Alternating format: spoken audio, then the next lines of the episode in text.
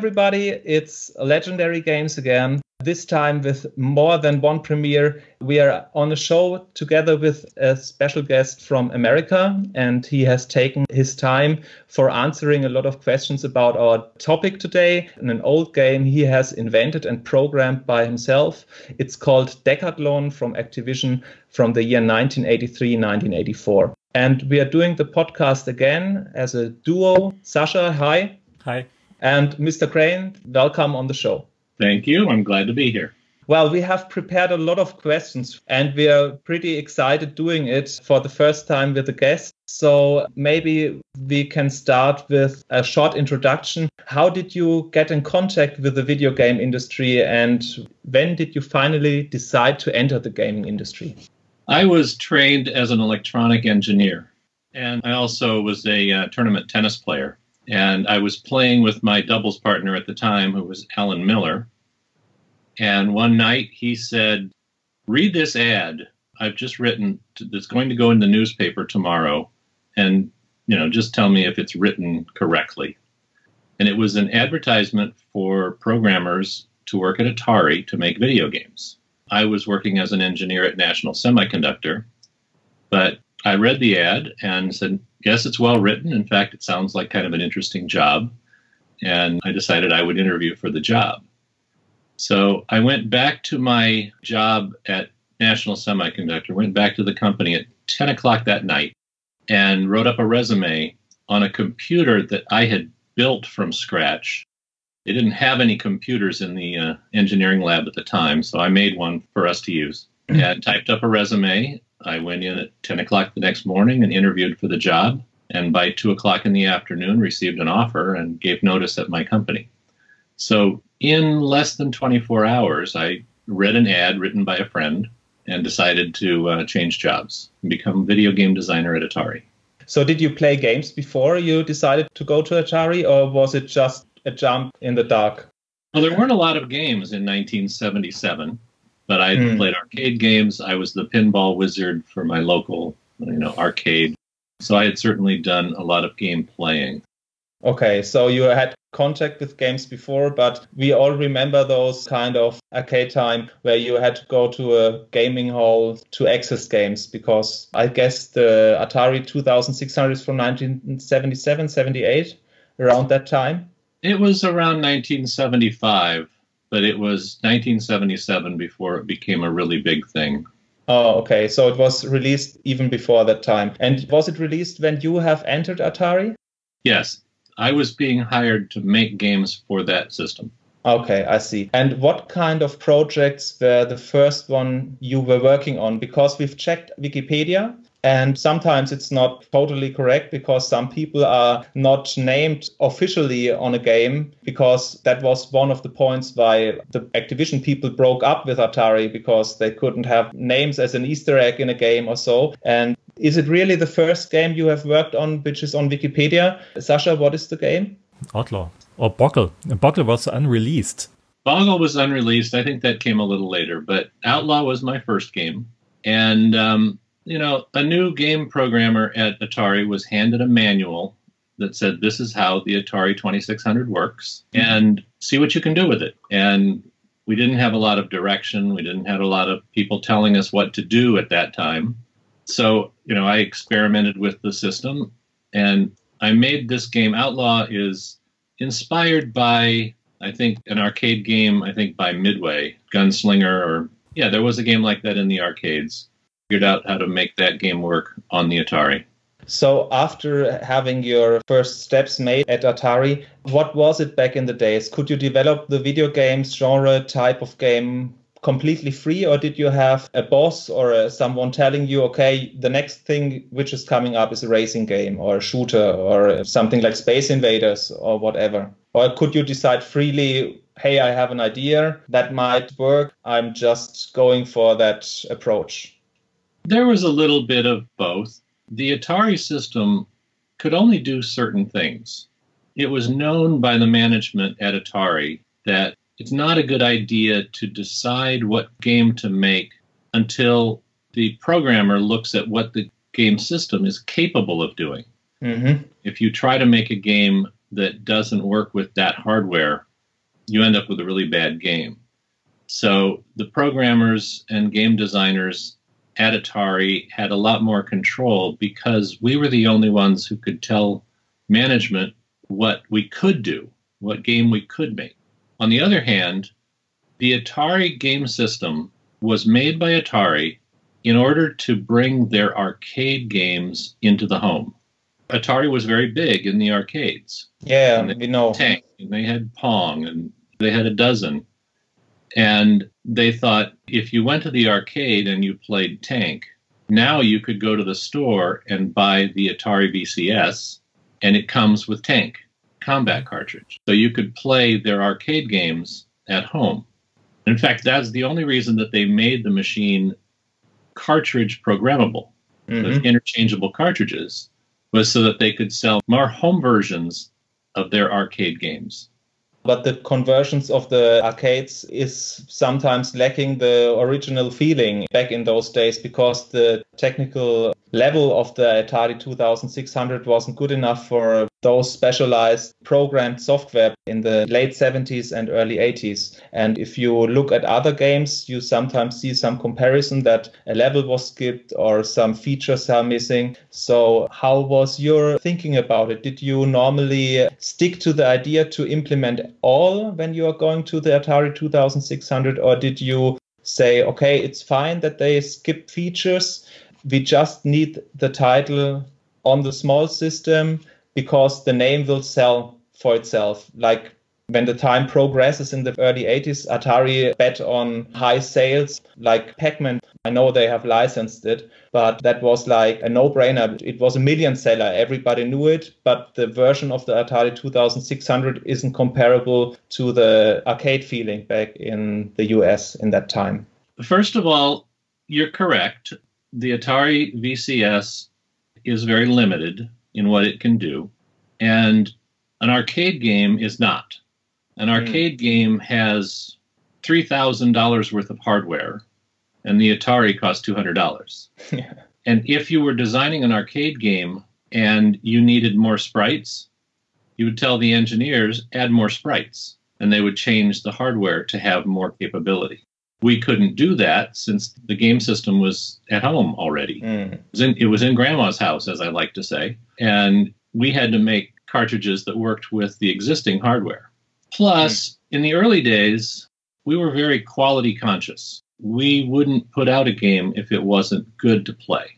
It doesn't have to be exactly the same as the arcade game, but it should be a fun game, or we would, wouldn't bother.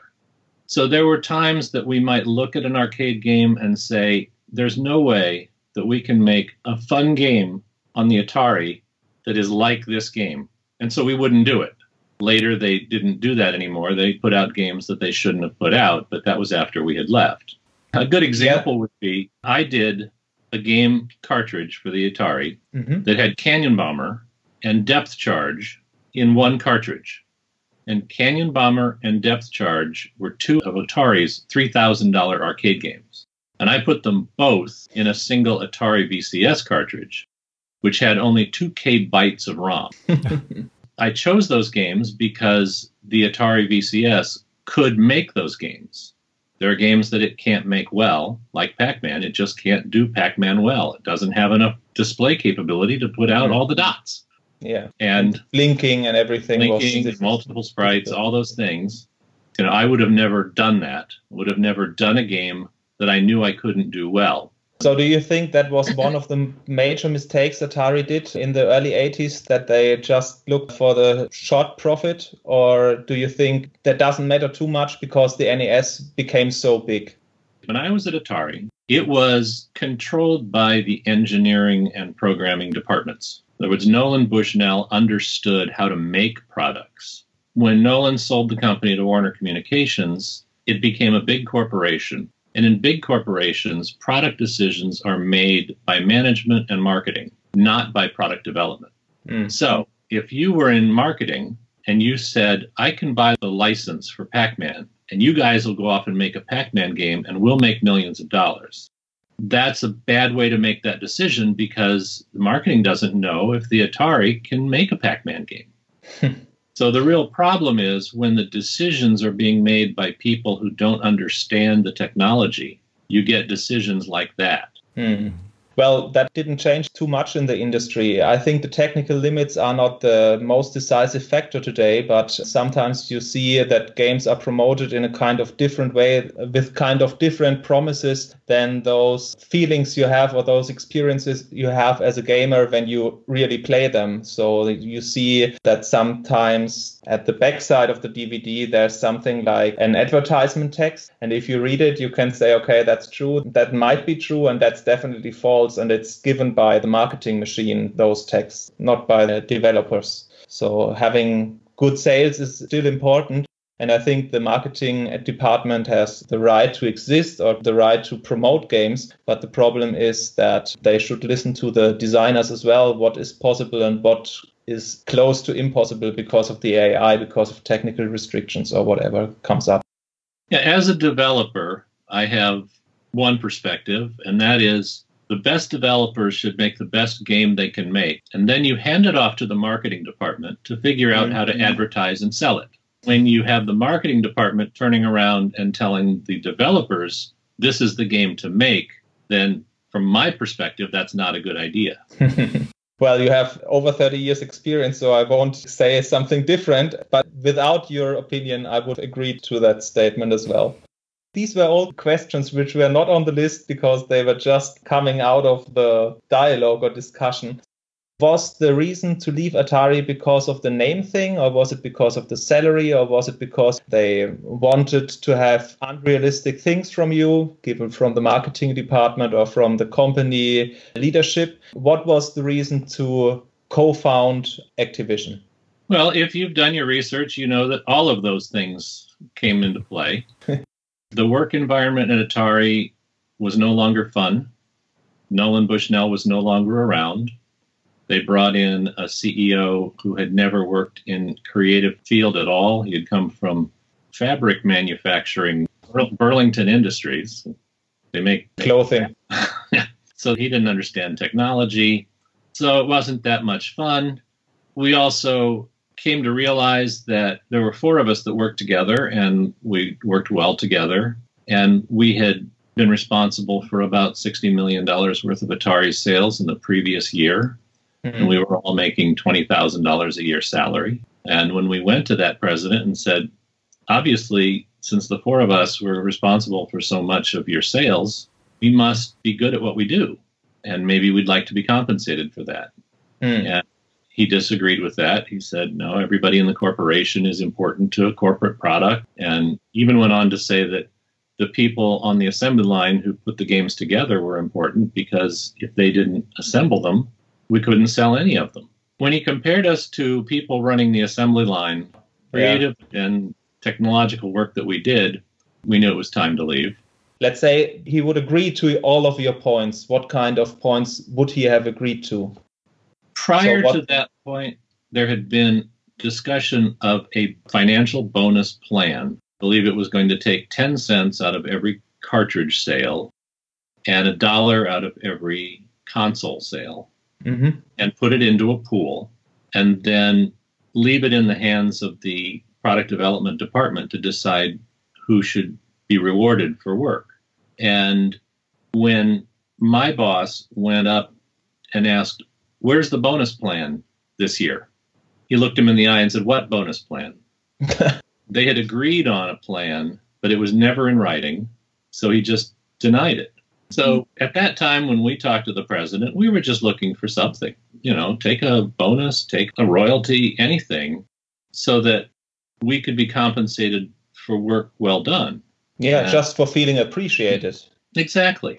Well, I think the problem is everywhere in the whole world, programmers are wanted by companies. And you were the very first ones having special skills for an arcade system or for a console at home. So I think they completely underestimated your value. And it showed up when you were co founding Activision with some of the other persons leaving Atari. And it developed really great, and Atari went the other way but you always stick to the Atari console. Why didn't you regard, after a few years, the NES or other gaming machines on the market? Why didn't you join them? Because you always stick to the Atari 2600 or to the successors back in the early mid 80s. Even in the end 80s, I've seen that you had some games for the Atari 7 800. Well, to your first point, Atari didn't value us, that's true. And what they really didn't realize is that it takes a certain set of skills to be able to make a video game on a system like the Atari. Mm. We all know there's right brain skills and there's left brain skills. And if you look today, there are some very creative people designing games. They're not actually programming them, they're just designing. And there are some extremely competent programmers and highly technical people involved in the video game business, but typically they aren't doing the designs, they're doing the programming. They're executing the ideas. Exactly. And in that era, the people who made games for the Atari had to have both left brain and right brain skills. We were dealing with some of the highest technology around, but we were also trying to make games that were creative and fun and mm. good looking and with good sounds. And so one person was coming up with the concept, figuring out how to make the concept fun, designing every aspect of the game, drawing every pixel of art, making all the sound effects, and programming every single line of program. That's a rare set of skills, and there were only a handful of people on the planet who were able to do that at the time. And the four of us who left Atari had those skills. And Atari didn't realize that it was a combination of right brain, left brain skills that were needed for this job. Hmm. Understand what you're talking about, yeah. So here we are, you know, extremely good at this type of thing. And the Atari really let us show our skills. As the game systems got more and more complicated and more and more capable, you didn't have to do all of the programming tricks that we had to do. So we stayed on the Atari 2600 a little longer than most because we loved the system and we had the skills to make that system do amazing things. Mm. And it was in a lot of households in the US. And I had one as a boy as well. I had none of your games, but I had a game from Activision, which was called Kampf im Asteroidengürtel, but I have no idea what the English title is. You had a small spaceship and you were on the left and on the right there were a lot of objects entering and you had to shoot them like a classic game in those days as an arcade game shoot them with laser beams? No, it was really a, a rare game because I saw it in a list when you see the collectors, which there are games which are very common, which are unusual, rare, and very rare, and it was on the rare spots. So I do not know the English name. And I know that it was impossible to play when you had 100,000 points at score because it became so quick that you had no chance to survive longer than 90 seconds or something like this. And you had used up every life you gained before. So I remember that part of the game design as a horror feature. you are a little young to have had the Atari in your childhood. Well, I had it. You I had, had it. I had it on Christmas 1985. I had the Atari 2600 with Super Ferrari 2000, Kampf im Asteroidengürtel, no idea what that game is, and Real Sports Football. And later on, I had Real Sports Tennis and Real Sports Boxing. I was huge fan of real sports tennis and real sports boxing, but I do not know who has designed them. So that's why we called you. no, but coming to Decathlon, we are doing a long intro, so thank you very much for having the time. Before we come to Decathlon, the first game for Activision was a smash hit.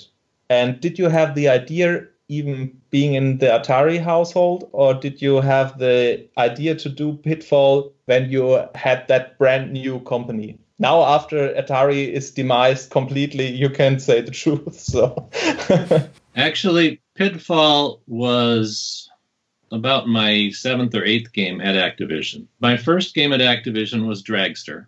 Then I did Freeway. Then Laser Blast, Grand Prix. I don't know. I lose track these days. But you know, Pitfall was in 1982. We started the company in 1979. So it didn't have anything to do with Atari. It, it, couldn't have at that point. We were gone for three years before that. Okay. The reason I did Pitfall is very simple is I wanted to have a real human character in a game.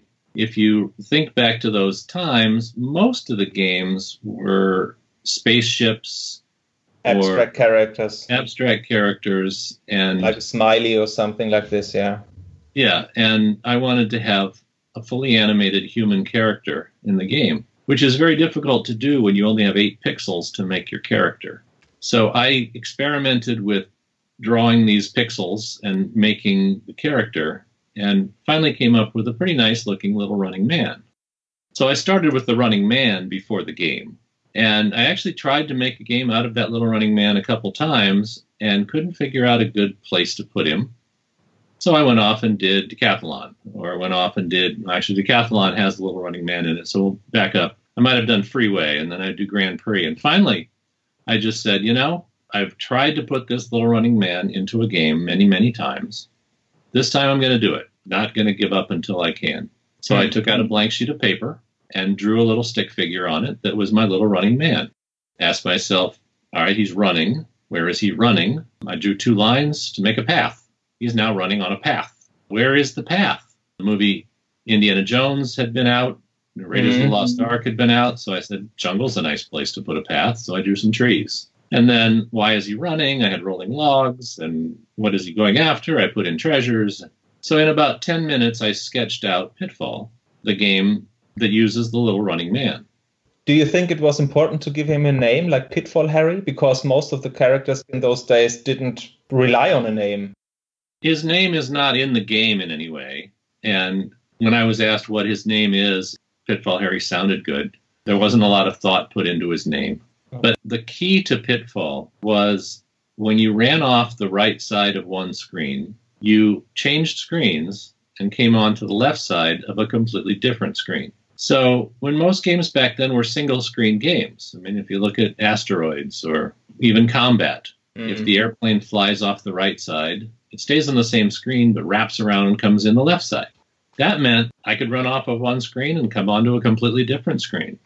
If I had enough time to develop and ROM to fit it in, I could run out of the jungle and run into the city. I could run out of the city and be on the wharf and jump in the water. There are any number of things that I could do.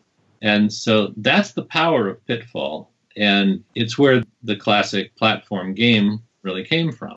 There's so much capability, so much of an adventure that you can create if by running off of one screen, you end up on a whole different screen. Hmm. Well, we had another world on one of our last episodes, and that has the same concept 10 years later with another technical background. But I remember back in those days that you had not too many uh, different settings for each screen, and you couldn't leave screens without having issues. Those games were single screen games, I agree.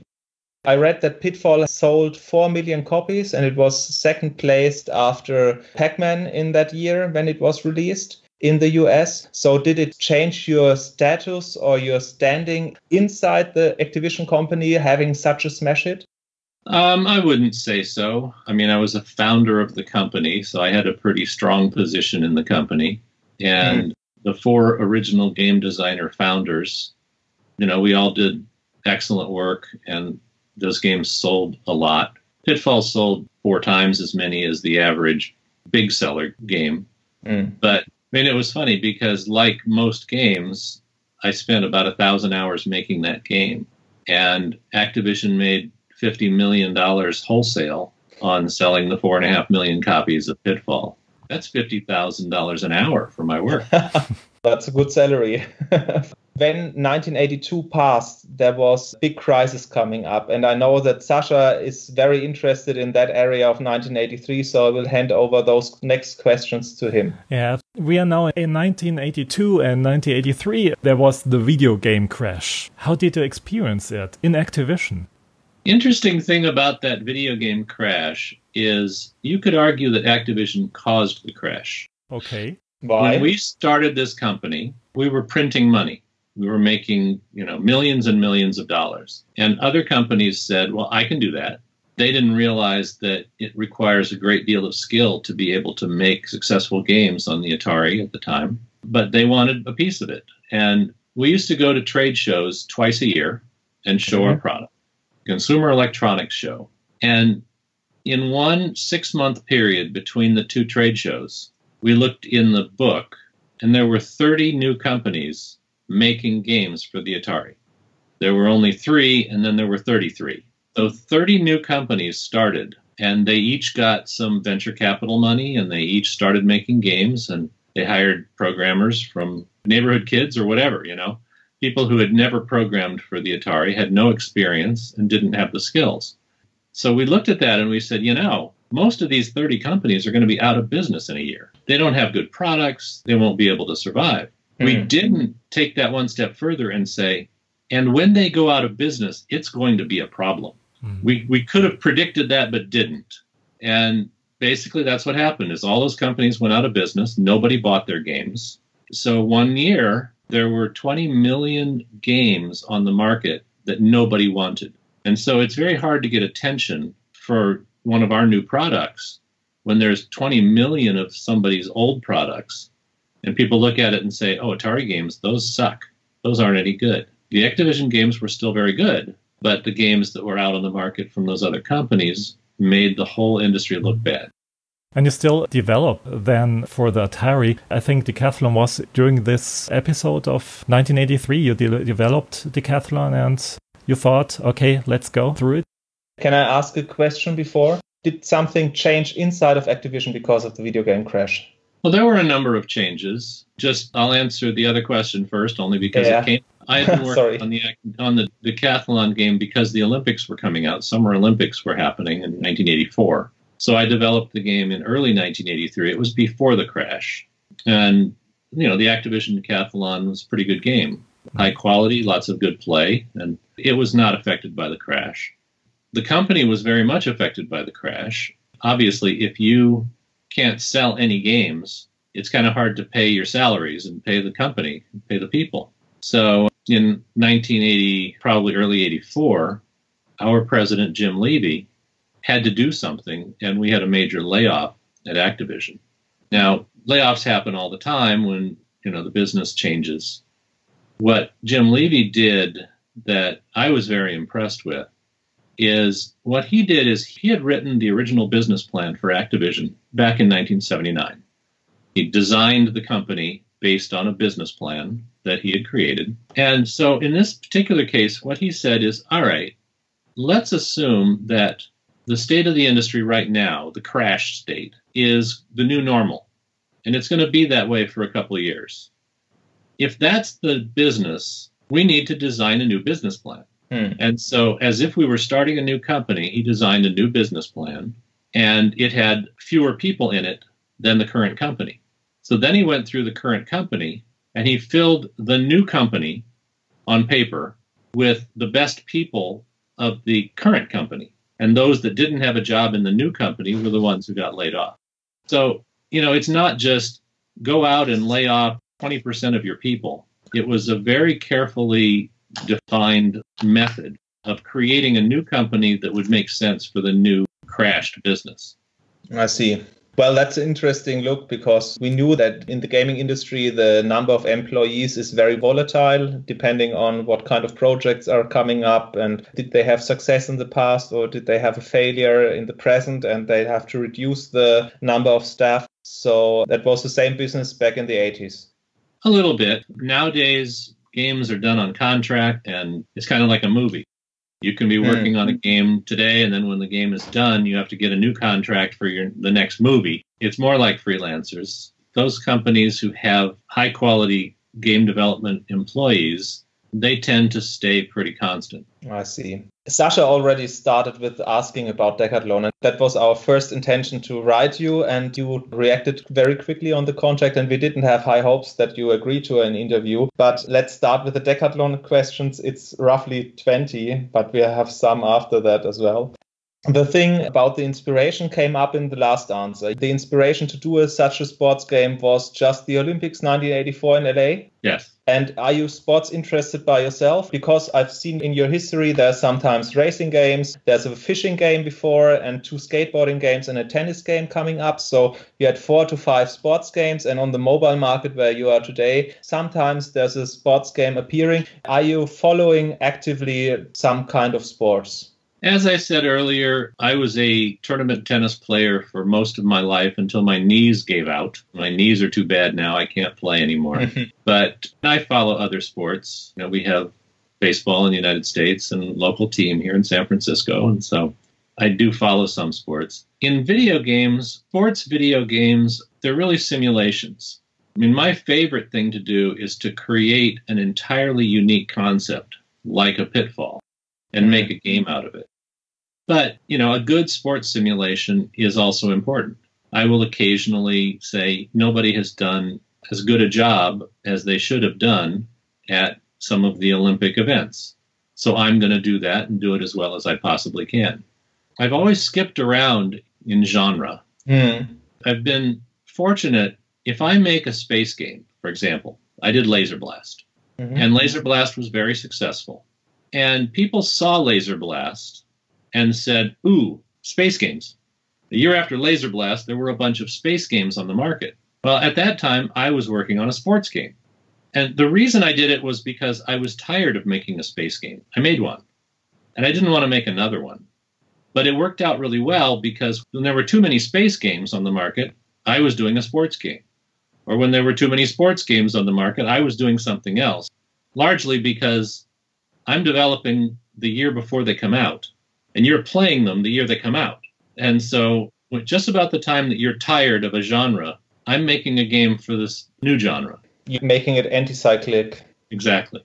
Back to the decathlon thing, I think two things are interesting because there was Daley Thompson's decathlon coming up in roughly the same time, and he was the Olympic champion in 1980 for Great Britain, and they were licensed to a competitive program. I didn't play it back in those days, so I didn't know it. Why did Decathlon have no someone like Jürgen Hingsen who became second? I know he's a German guy and he is not very popular in the US, and I can understand it out of marketing view, but it could have an Olympic license because the Olympic license was still on the market and it was never used in that 8-bit area. Even on the C64 with Epyx, they did something like summer games or winter games, but without having an official license. Was it too expensive or did you say, okay, we do not need it?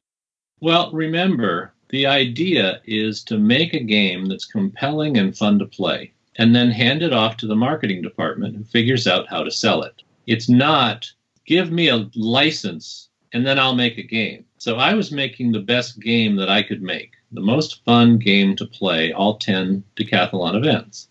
Mm-hmm.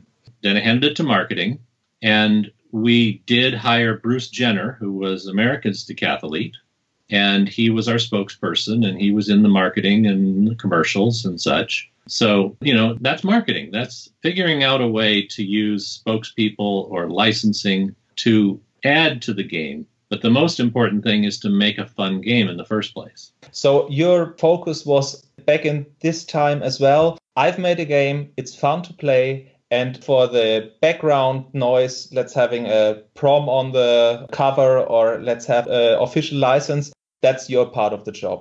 That's right. Did you develop it completely on your own, or did you have some people playtesting it or inspiring you? Or why is it Decathlon? Why is it not the woman edition with the seven disciplines, or something like winter games or summer games where there are not only track and field competitions? Can you say something about that scenario you picked? Why is it the Decathlon? Well, when I was deciding what game to program, I get out my sketch pad and I draw sketches and I try to figure out again what can the Atari do? And I figured with my running man, I could certainly do racing events. Mm-hmm. If I could also do high jump, hurdles, pole vault, if I could do them, then it made sense to do all 10 events. And I also, of course, wanted to make it a game where it was physical. we will talk about that point. That's right. I will come to it. Oh yeah. We'll come to that. Yeah. But anyway, so Decathlon made sense for the same reason every game I ever did make sense is I made the decision of what can the Atari do and do well Mm. and then make it happen. So you still were focused on the Atari development, not going to the conversion of the Commodore or any other kind of systems back in those days. Primarily, your target was still to bring it out for the Atari 2600, even in the mid 80s then.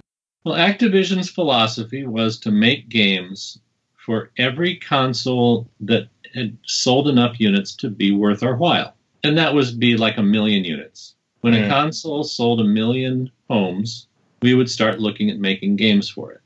Okay. When I did Decathlon, there were 26 million Ataris in the home, more than any other system, more than the Nintendo for years and years and years. So if I'm going to make a game, first of all, I can make good games for the Atari, and not everybody can, so it's a skill. And there were so many of them in the homes that it was still the best system to make games for. And did you do the other conversions to the Commodore as well, for example, or did you just develop the Atari version? Very early at Activision, I made Pitfall for the Atari. Then I also made Pitfall for the Intellivision. And I did that because the Intellivision had sold a million units. And we looked around and said, okay, there's enough of them out there. We should do a game for the Intellivision. And I was the primary engineer in the company figuring out how to make games for these systems. I had to figure out the systems, reverse engineer someone else's game system, and then figure out how we can all make games on it. So I made Pitfall on the Intellivision personally as part of reverse engineering and figuring out how to make the console work. Otherwise, my time was not well spent making ports of my games. It was better spent making new, original, creative games. Okay, so you moved on after having the product released on the Atari. Yeah, if you think about it, if you're making a version of the game on a different console, your job is to make the exact same game on a different console. That doesn't require a lot of creativity. It is only a technical task. So we could hand that technical task off to a different programmer, and I would go off and do something creative. I see. So when there's a conversion, it's just an exception that you made it on another system, like Right. Pitfall in your example. There was another big sports game, and I've played it as well, Track and Field, which was released in 1983 as well. Did you play it back in those days as an inspiration, or did you check it and say, ah, okay, that's kind of roughly the way you can do it as well? Because it's still the joystick shaking thing, and there are some other features, and I think some are discussable if it's better, some are definitely worse, and some are, I say, okay, that's something looking back in the perspective that might be useful to have in Decathlon as well. I will tell you the features in a second. But first, did you play those competitive products back in the days? Generally, no, and not in that case either. Those games were being developed at the same time, and I don't know the exact timing of which came out first, but my game was well established long before I saw anything like it. Okay. Track and field is 1983 as well, so that's why I'm asking. But when you say Yeah. you developed it in the spring, it's likely to be in the development parallel to your product. Right. I've got a question there. How long was Decathlon in development? A game typically took seven, eight, maybe nine months back then. Okay. You already said you were not playing so much. We are more the consumer side and you're more the designer side. But did you have some feedback from colleagues testing it or someone who's saying, okay, that's a really nice game? Or did someone say, well, you'll have to improve on this or on that? Was there something like a quality management system behind a developer back in the days? Back in the day, it was a group of game designer programmers, and we worked in one room, and each game was the responsibility of one person. Everybody made comments. Like if I was in between projects, Hmm? we worked really hard to finish a project, sometimes all nighters, we're working long hours, and we're not ready to start a new game right away as soon as we finished a game. But we go in every day and we look around and see what's going on. And if another one of my colleagues has a game that's nearing completion, I'll play the game. We would play each other's games and we would make comments about things we liked, things we didn't like. It could happen even on a daily basis. You could just turn around and look at someone else's screen and you could tell them how bad something looked, you know. that looked terrible. What are you doing? You know. so the advantage of that is we end up with the benefit of all of the experience, all the combined experience in a single game. But it wasn't broken down where there was a testing department and you'd send it off for testing and you get feedback. We tested all of our own games, you know. So before it goes gold, you were checking it regular with colleagues. That's You're playing, testing it. I told you there are some parts in track and field. I think as a feature, you do not have to justify, but in track and field, one thing I dislike a lot is when you're really a good joystick shaker, you could run the 100 meter dash in track and field like in six seconds, 6.5, 6.4. So Usain Bolt would be at 60 meters at that time, and you are in the 100 meter finish. And there are some very unrealistic results given in every discipline. So, what I always appreciated, even as a kid, is that those results in decathlon were kind of realistic. Sometimes they were like, okay, that's close to the world record of a specialized person who's only doing one discipline and winning gold. Okay, that could happen, but it were realistic times. So I always appreciated that it felt realistic. Those results were like, okay, I saw that in TV and it's not like 6.5 seconds, 100 meter dash that's a thing I really appreciate. And I think the thing having the score over all those 10 disciplines is a great feature as well. Because what I liked later on in the Epyx games was that you had a gold, silver, and bronze medal, and they had the hymns and you had the flags and everything, and you could type in your name. That's missing in your product, but it was released a year later and two years later. And Epyx focused a lot on those kind of games one or two years later. I think the setting of decathlon is fine, but when you have a discipline like the javelin or the discus or the shot put, you have no angles. And that's something I think was well executed in track and field, where you had to hold the button while you throw it and then releasing it, and it counts the angle from zero to 90. And why didn't you implement it in Decathlon? Because I've played it for the podcast and playing it today, I always thought I forgot about it, but all those throwing disciplines kind of feel the same because that feature is missing. So, didn't it come up to your mind, or did you say it was technical restrictions that you didn't do it, or did you say, okay, it's difficult to implement because of the controller, or what was the reason not going for the angles? I don't know that there was any particular reason. First of all, the biggest problem you run into, as I said, is what can the Atari 2600 do? There is a limit. And you also have a limit of how much ROM you're going to have available. And every year, ROMs got bigger. My decathlon game was a 4K byte ROM. Now, 4K bytes is 4,096 bytes. This is, you know, an icon on the iPhone is 50 times bigger than that. so, this is the entire game with all the graphics, all the programming. And I don't know, I'm not even sure what system the Epyx game was on, and I don't know how large the ROM was, but every year you had more space and more ability to fill it with program. The Epyx went for the home computer system as a primary base. It has a different approach or a different origin than your own career. So I can explain why the Epyx game looks different, but the track and field game from Konami was released for the Atari 2600 as well, and there are the angles as well. So that's why I'm asking yeah, again, I don't know how big their ROM was, but we had limitations. Another interesting thing is we felt very strongly that for an Atari game, you should be able to pick up the joystick and play. You should never have to read the manual. You know, I do sports games, I've done them, and you hold the button down and you fling the mouse and you wait for the angle and you time it and you there's a lot of tricky things that people are accustomed to doing these days in their user interface. But back then, we wanted the games to be really simple to pick up and play. And you would know exactly what you needed to do. Mm. So for something like the um, javelin, I'm going to run as fast as I can and then I'm going to throw. That's what you were trying to do. So You could just say that keeping it simple was a premise that we followed back at Activision. I never missed this angle feature, I have to admit. I liked both games. It was not only the angle thing, I played both. We are now here on this thing. Your approach to shaking uh, joysticks to death seems to be an interesting one. I think it was more fun to watch in friends' faces than on the screen, especially on 400 meter or 1500 meters. Why did you decide against rhythm in uh, some disciplines, or was it your challenge to make a challenge for the gamers? I did it because it was fun.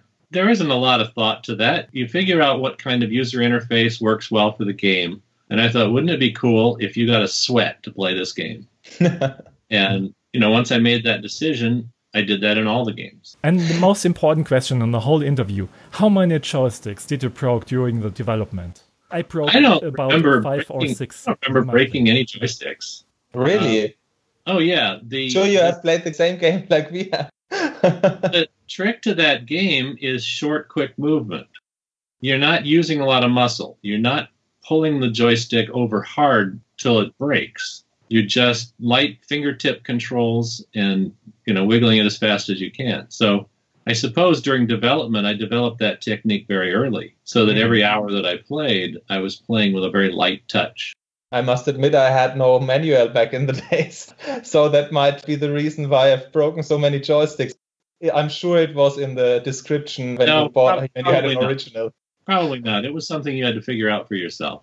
Well, I was very enthusiastic. And the thing Sasha said, looking at friends' faces, I had no Commodore back in the days. I had an Atari 2600, but my cousins had Decathlon for Commodore. And it was so much fun playing with two people and looking as a third one in the face and on the screen seeing the man running. Especially the 400 meter dash is kind of really, really strenuous because on the 1500 meter, you can go slower for the first 1300 meters. I really appreciated that. yeah, you're welcome. I did that on purpose. You. I said, you know, we're going to have just like in a long distance run, you get to pace yourself for the first part and then you sprint. One thing that was interesting, and I saw you posted it on Twitter as well, you wrote that not the Microsoft team invented the achievements, it was an Activision thing. And I've read in an old retro gamer, when you reach a certain score, you could send a screenshot and a postcard to Activision, and you get some of the achievement stickers. Do you have the Decathlon achievement sticker? And can you tell me on which kind of points did you send it and how many people have sent postcards for games in general and for Decathlon in particular? Well, I didn't keep a collection of the patches. I know some people who have the full set. You have to try really hard because some of them are very rare. But I don't have any of the patches, I don't think. Plus, I recently moved. I was living on a ranch and I moved into town. And so I downsized a lot of space. I sent an entire container of that kind of memorabilia to the National Video Game Museum in Texas. So some of your concept scripts or kind of original discs are now in a museum. Everything that I had, I figured they would take better care of it than I would. but yes, the patches were something that Activision did, and they were very nice. They were fabric patches that you could sew onto a jacket. And I don't remember, you know, it was probably a charge for shipping and handling or something, but all you had to do was send a photograph of your screen with a qualifying score and you would get one. Hmm. And I remember we had about 10 people working in the department that answered all the letters. Hmm. And there were weeks where we were getting 14,000 letters a week. That's a lot. With all kind of topics or just with the achievement thing? Well, most of those were for the achievements, although there were a lot of fan letters. There were people writing about how much they loved the games, and someone opened and read every one of them. That's interesting because we didn't think about questions to that point, but I completely underestimated the fan posts back in those days. Now we make phone calls over the Atlantic with Skype, so that's much easier. But well, I was too small to write postcards. I've read that your personal score was printed in the um, manual with 10,000 something points. Do you know where the record at the time was for real people doing the decathlon? I don't remember specific individual scores, but you understand that, you know, I spent nine months making a game, mm-hmm. and for the last couple months, I'm playtesting because I'm tweaking the game. I'm playing the game over and over and saying, it's too hard, it's too easy, there's something I can do here that makes the game more fun. A lot of the work is that kind of work to make the game more fun. By the time I finish a game, I am the world record holder. I am the expert, right? I've spent countless hours playing the game. So the first thing we had to do is figure out what is a good score for the patch. Don't make it too high so that people mm. don't get it. Don't make it too low so that everybody gets it. And we would look at our scores and say, all right, if you're not an expert, you probably get score like whatever we put in the manual. I think it was over 10,000 points. And that's interesting because nowadays the world record holder has 9,500 something points. So your achievement was more than 9,000 points, which was back in the days the world record, like 8,800 something. So people playing your game worked hard for getting the achievement. And I remember I never had scores with 10,000 points. Now I've played it on an emulator with keyboard, and on the keyboard it's yeah ridiculous. You can achieve like twelve thousand points. You can see it on YouTube as well. So the gameplay is completely different instead of playing with the joystick. But I think Atari is very thankful that you released the game for the joystick sales. well, and a lot of people, you know, there were other companies selling joysticks too. You could buy aftermarket joysticks even back then. And some people found certain joysticks to be better for decathlon than others. Yeah, that's true. I've always stick to Atari, even when I was playing on the Commodore later on in the 90s. So you said you were tweaking things while playtesting. Do you remember problems which came up with the Decathlon in the development time? Well, I will tell a story that uh, has to do with the Decathlon game. There's an organization called Make a Wish and Make a Wish takes terminally ill children and asks them, What is the one thing that you'd like to do? And they make it happen. They spend the money and fly the people out and give them, take them to Disney mm-hmm. World, whatever, whatever. And there was one young man, and his wish was to go to Activision and meet the designers and get to be in the secret design lab and see what's going on. And um, that was his wish and he came out, and I was just finishing Decathlon. In fact, I had just sent it out for production mm-hmm. when he arrived, and it was still secret. So one of his treats was to get to see the next Activision game before anyone else in the world. And they brought in a film crew, and we set up Decathlon and an Atari and a television set. And he and I played. I showed him how to play, and he was playing, experimenting. And while he was playing with the camera on both of us, he was asked a question by the interviewer. And so he stopped paying attention. He was right in the middle of the pole vault. And you know, with the pole vault, you run and then yeah. you press the button once to plant the pole, then you press it again to release. Correct. And they asked him a question just after he had planted the pole. And when he looked up to answer the question, he wasn't paying attention and he just started doing this pushing the button multiple times. And I'm watching the screen while every time he pushed the button, the pole vaulter went like this. so he jumped higher even after leaving the pole. Great feature. a bug in the game. Now, we never put the games out with bugs. I mean, these days you just patch download them. patch, right? Yeah.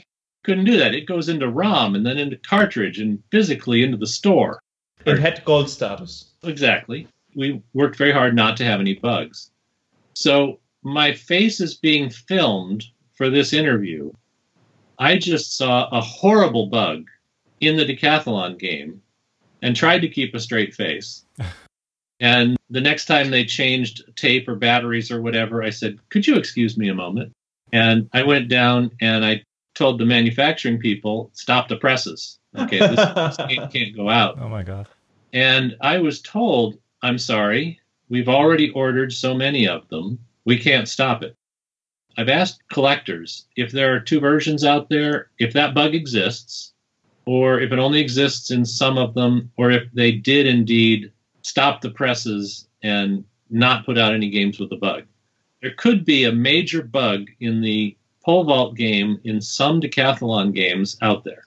So that might be interesting for collectors. That's true. Did you tell that story for the very first time? No, sorry. well, but it's a very interesting and amusing story. Was the TV show aired within a time that you said, okay, that's a useful advertisement for the product as well? Or didn't you pay attention when it came on television then? I don't remember if I saw it when it came out. Okay. You didn't follow it after that? No. I see. Well, if you have more interesting stories like this to other games, we will always listen to them because those stories you can't read on the internet. Even if you have told the story to other people, it's not on the cam, I guess. well, the next question is about the sales. Did the decathlon meet your expectations? I believe that the decathlon game sold 500,000 units or more one of the things that we did internally at Activision is if a game sold 500,000 copies, the company made a gold cartridge plaque, just like a gold record. And we had both gold and platinum.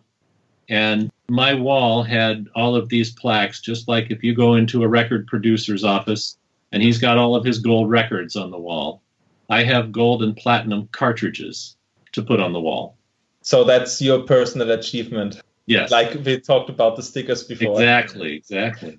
I and hope I, you have kept them. Oh, yes. I believe that Decathlon went gold, Laser Blast and Pitfall went platinum, sold more than a million.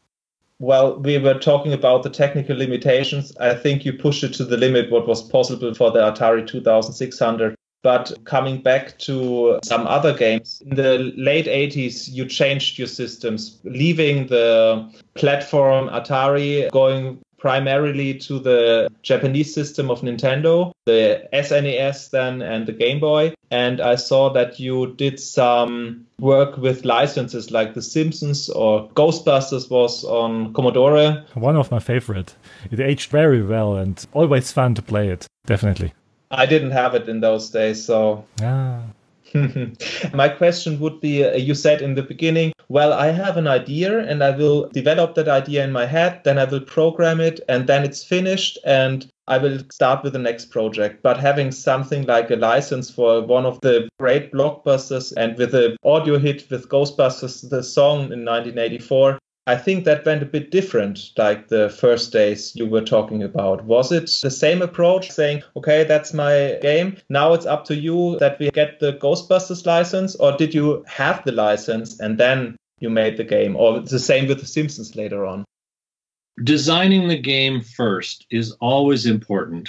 It was more important in the Atari days because the Atari could only do certain things well. Mm as game systems got more and more capable, you had a lot more flexibility. But still, I wanted to design a game that would be fun.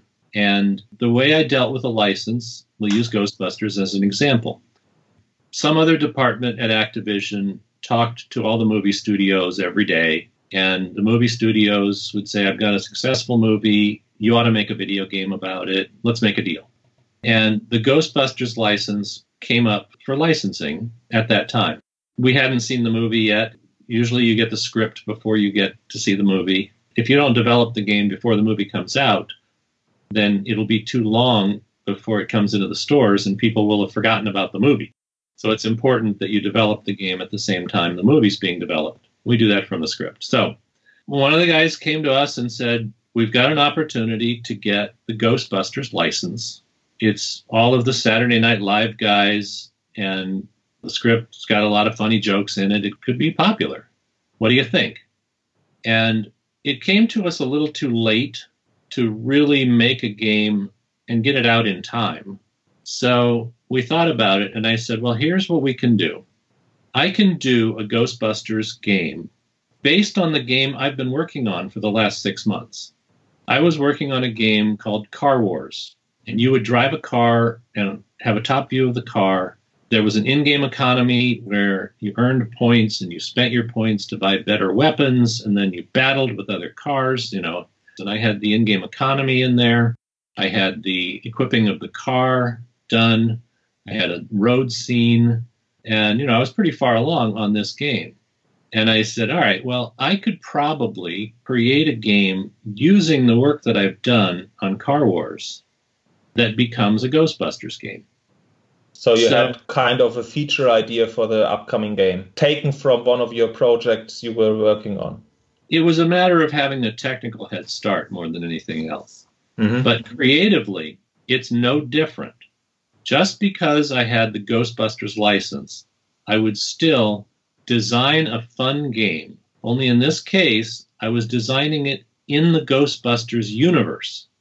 So if I needed characters, I would use characters from the Ghostbusters. If I needed scenes, I would use scenes from the movie. But what I was in essence doing was designing a game that would have been the same game whether it was Ghostbusters or not, but it just gave me inspiration for how to draw the buildings and what characters to have in it. And instead of adding weapons to your car, you added the ghost vacuum and traps, things that were appropriate to the Ghostbusters universe. So it was an original game designed to be fun, and it just happened to take place in the same universe as the movie.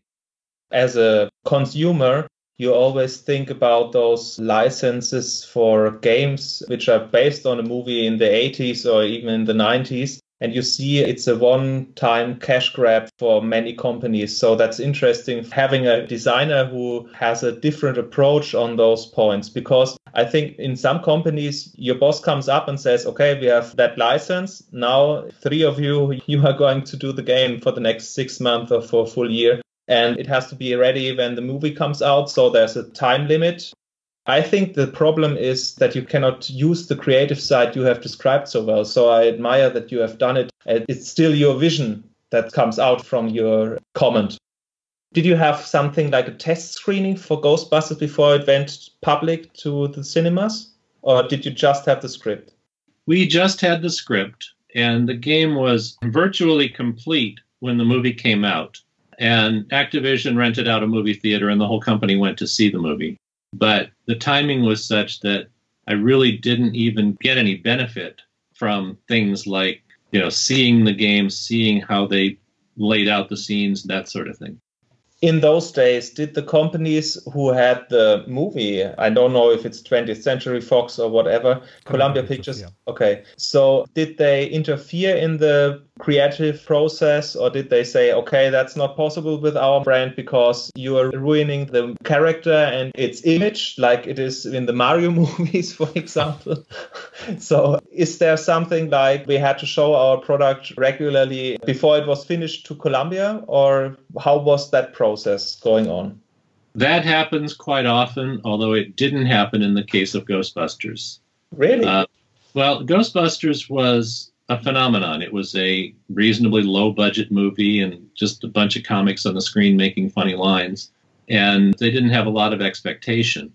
And it turned out to be huge. So it wasn't like, here we have this big property that we want to be very careful with. Hmm. Plus, they had made the deal with Activision, the number one video game company in the world.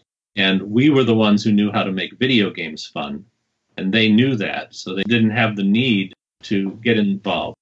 So but, they trusted on you they trusted us. And again, it wasn't such a big property at the beginning. It, it became a big property. So I guess the license wasn't too expensive for the company. I know you do not have specific numbers, but I guess that was kind of a steal on the market. I have no idea. How well did Ghostbusters sell? That I don't know either. I didn't pay any attention. I think it um, had some potential upwards because the C64 had a long problem with copies and something like that. I think it was less than expected. Was the copyright infringement of those people who were trading games one of the reasons why you never decided to go fully on the Amiga or Commodore? Or was it just the point that you were always pointing out that you were a specialist on Atari, that system was running well, and you had a great time with it in the 80s and you had million sellers on it? How did the people in Activision react on those copyright problems of the 80s? Well, there was certainly a lot of piracy. You hmm. know, it's so easy to copy the disk. There were copy protection schemes that were come up with and such. So it did affect the industry. It didn't affect those of us making the games. Really, we didn't pay a lot of attention to it. In your mind, I stayed on the Atari for a long time. That's what you're thinking of. But then Mm. what I did was every time a new system came out that was bigger than Atari, we made games for it. We stayed on the biggest machine until someone else got bigger.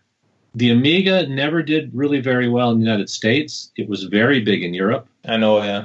And the problems with the Amiga is it had tremendous capability. It had the most beautiful pictures that it could make, but it was still had a three and a half inch floppy drive, no CD-ROM. And it really was a system that needed something like a CD-ROM. If you look at the prettiest picture, the highest resolution picture that the Amiga could make, you could only fit three and a half pictures on an entire floppy disk. Just three pictures. Well, you can't make much of a game out of just three pictures, right? So you really couldn't take advantage of the graphic capability because it only had that small floppy disk. So the limit of the discs and the disc changing, like having 10 discs for a game, was the issue not to go for that system. Right. Interesting. I was always a Commodore fan. I had an Amiga and a Commodore experience as a kid. And I had the Atari experience. I always missed the Nintendo experience, or let's say most of my friends had no Nintendo, but it was the best selling system in Europe as well. And I saw that you were switching the platforms in the late 80s. That's something I wanted to ask you in the beginning. When did you feel, okay, Atari will have a bad ending? Did you have that feeling in the early 80s, mid 80s, end 80s, or were you surprised that they had to finish business? Well, I was long gone from Atari. We were designing games for Atari. When we were doing it, it had nothing to do with Atari because they had already sold the consoles, and the consoles were in people's homes. Nothing that Atari did could really affect us. They tried the 7800. It wasn't terribly successful. They tried to come out with the Lynx, and you know, they tried a number of different consoles, and none of them worked. And if you don't come out with a successful console, you're not going to be able to survive in the console business. So, really, what Atari was doing had very little effect on us. We were the first third party publisher of video game software. That's what Activision did. Mm. All right. There are a lot of things that we did. We made it possible for people to have their names on the games and other things. But the biggest contribution to the industry was being the first third party publisher of software. We didn't make a console, we made only games. That's what being a third party publisher is. But what that means is we let everyone else fight the console war, and whoever won was the console we would make games for. You were jumping on the bandwagon then. Okay. My question was not related to Activision or to your strategy. I already understood the strategy, and I think it makes completely sense to act like this as a third party developer. No criticism for that. But the point is, in your personal feeling when I watch a sports game and I think, okay, I'm just a viewer and I'm the audience, and I think, okay, that game, they will lose the game. It looks like the game's completely running against them. And five minutes after that, they get a goal or they lose the game in a kind of a way. When did you have the feeling that Atari will end up bad? Well, that's what I was explaining is we didn't pay attention as much to Atari because they Okay. didn't affect us. I mean, Atari made some bad decisions. You know, the ET license, Mm. everybody talks about the ET game as being the worst game ever made. But the real issue was the ET license was the worst deal ever made. Atari offered Spielberg so much of an advance that they had to sell 4 million copies to break even. The profits for the first 4 million sales all went to Steven Spielberg. And they assumed they were going to sell 8 million of these games. And unfortunately, they got more returns than they got sales. in the Christmas business, yeah. I saw the documentary about those people who are taking them out of the desert. So that was pretty funny. I think that's a tragedy for them. But to make that final, you didn't follow any specific companies like, well, that's kind of my past and I'm linked to it. So you saw it more like a professional, like you now explained it. It's more with a distant view, not like a fan. Yeah, it's kind of like with a sports team. When you look at a sports team, they talk about how this team has a 22 and 5 record against that team. Mm. And they go back for years and years to come up with that record. But they're not the same players, they're not the same coaches, they're not even the same owners. So it's funny to think of it that way, and yet that's how you do with sports. You think of the team versus the team. Well, Atari was not the same Atari that I was at. Hmm. None of the same people were there. They were making decisions that, you know, we all knew were bad decisions. So we didn't feel like any ownership. We didn't feel like we belonged. Like, yes, it was nice to work for Atari back then, but this is not the Atari I worked for. But you had no personal link anymore. I understand what you're saying. Well, that's interesting because as a consumer, you might know that as well. Some people in my age or in Sasha's age are fans of Nintendo or whatever, and that brand always stays the same. The logo changes slightly, but you know the characters and you know the games of the days. That's why you are identifying with those products. But as a developer, I understand what you're talking about. Yeah. We already finished the decathlon part. We had some other questions like Do you regret doing any of your games? Or a game where you said, okay, that didn't went the way I had the vision on it, or I was short of time, or there were so many problems. I couldn't do it the way I wanted to do it. And if I had the chance to redo it back in the days, I would change something. Or are you happy with every kind of your visions? Well, on the one hand, I will not release a game unless it's good enough. Mm-hmm. That said, it could always be better. We have time constraints, we have memory constraints, we have cost constraints. Maybe I would have liked to hire a professional composer for music, Mm-hmm. But there were cost constraints, so I composed my own music. You know, there are always places that things could have been better. But I reached a threshold. I would not release a game unless I said, This is a fun game. People who like my games are going to like this game. They're going to enjoy it. They're going to have fun. They're going to play. Okay. And there were games that never reached that point and went on the shelf.